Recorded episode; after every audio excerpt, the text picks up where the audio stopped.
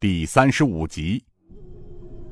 毛人顿了顿，说道：“贵派祖师爷柳成风也是冲着神泉而来，只不过他是在来这里的路上遭遇了仇家追杀，晕倒在忘忧谷洞中，后来被老夫所救。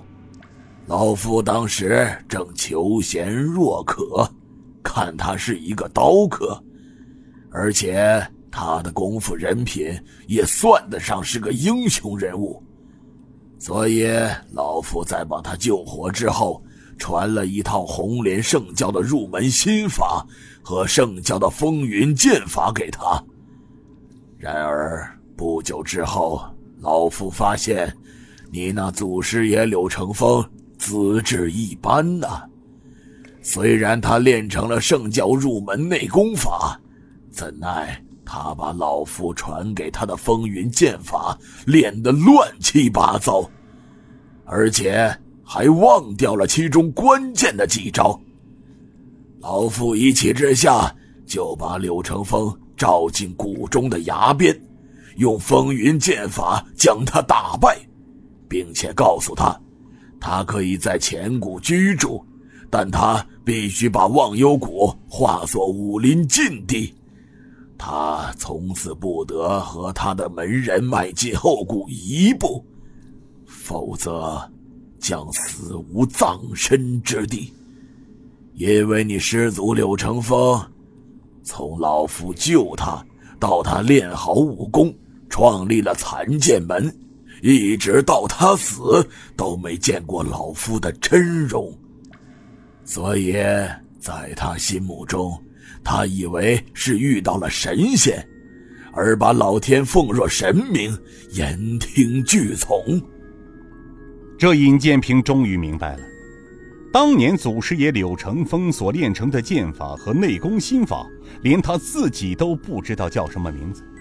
所以在祖师爷柳成风创立门派的时候，为练成的剑法和内功心法起名叫。断残剑法，并与内功及轻功剑法为一体，录成了残剑门的武功真诀《残剑秘录》。但是，为什么悬挂在古洞中的神仙画像，面孔一点也不像眼前的这个老人呢？那毛人似乎是看穿了尹建平的心思，于是笑嘻嘻的问道：“少侠是不是在想？”那古洞中的那个图像啊！此刻，尹建平不得不有些佩服眼前这个浑身长毛的老人。那毛人又道：“ 其实当时老夫身上穿着老主人无崖子的衣服，戴着一块人皮面具。怎么样，少侠？”老夫的话，你相信了吗？尹建平相信了。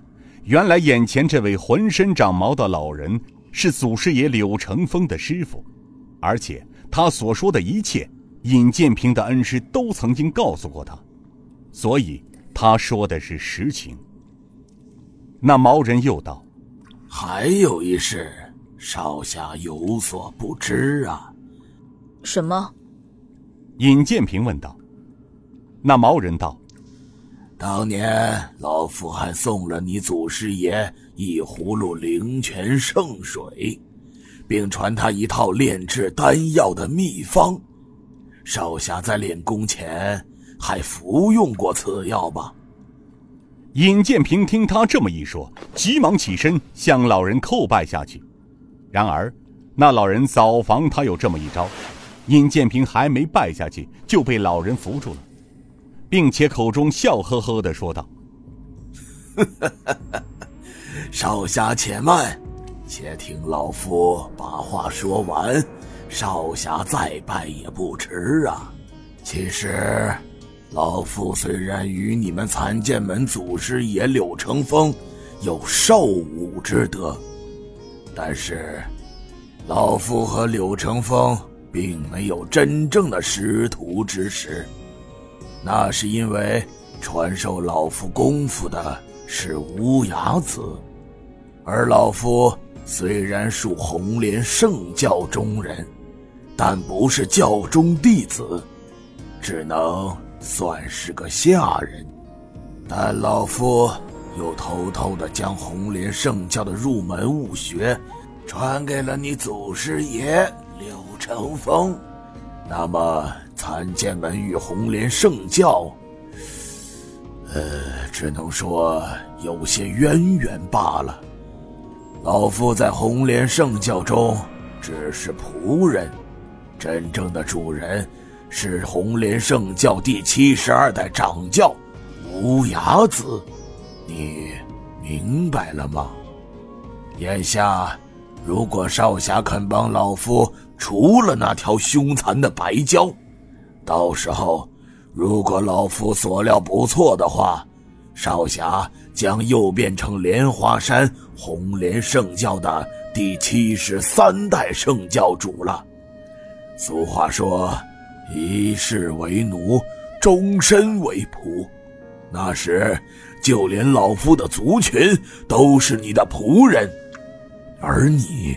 才是莲花山圣教总坛真正的主人，到时候恐怕就不是少侠拜老夫，而是老夫率族群来拜少侠呀。